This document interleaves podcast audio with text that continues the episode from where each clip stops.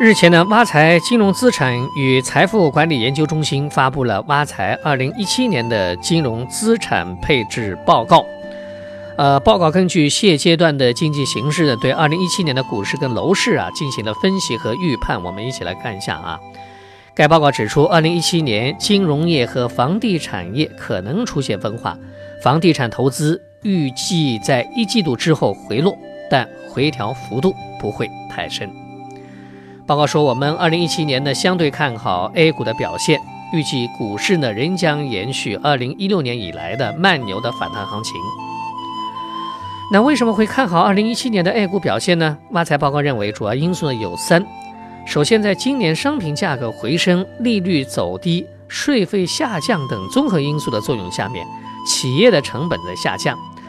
利润出现良好的改善的迹象。其次呢，大盘的蓝筹股估值呢处于历史性的低位，创业板、中小板估值呢相对比较高，长期配置型的增量资金加大了入市的力度，有望提升大盘蓝筹股的估值。第三呢，债券市场在经历二零一六年底大幅的调整以后呢，仍有望在二零一七年一季度企稳，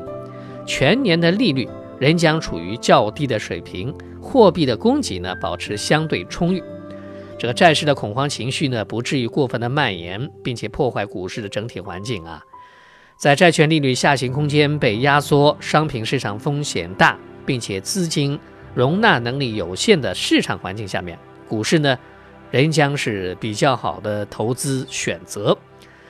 不过，这个报告同时也指出啊，就投资者情绪来讲呢，A 股依然处在2015年股灾余波的当中，投资者风险偏好呢。难以彻底转向，行情不可能一蹴而就。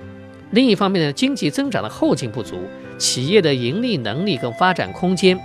并非遍地开花，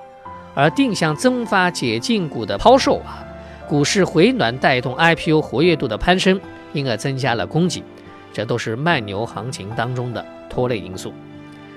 除了分析经济因素对股市的影响，挖财二零一七二零一七年的金融资产配置报告呢，还对二零一七年的楼市啊也做了预测。不过，相比较于可以期待慢牛的 A 股呢，明年楼市可能不太乐观哦。这个报告认为呢，二零一六年十月以来多地出台控制房价上涨的措施，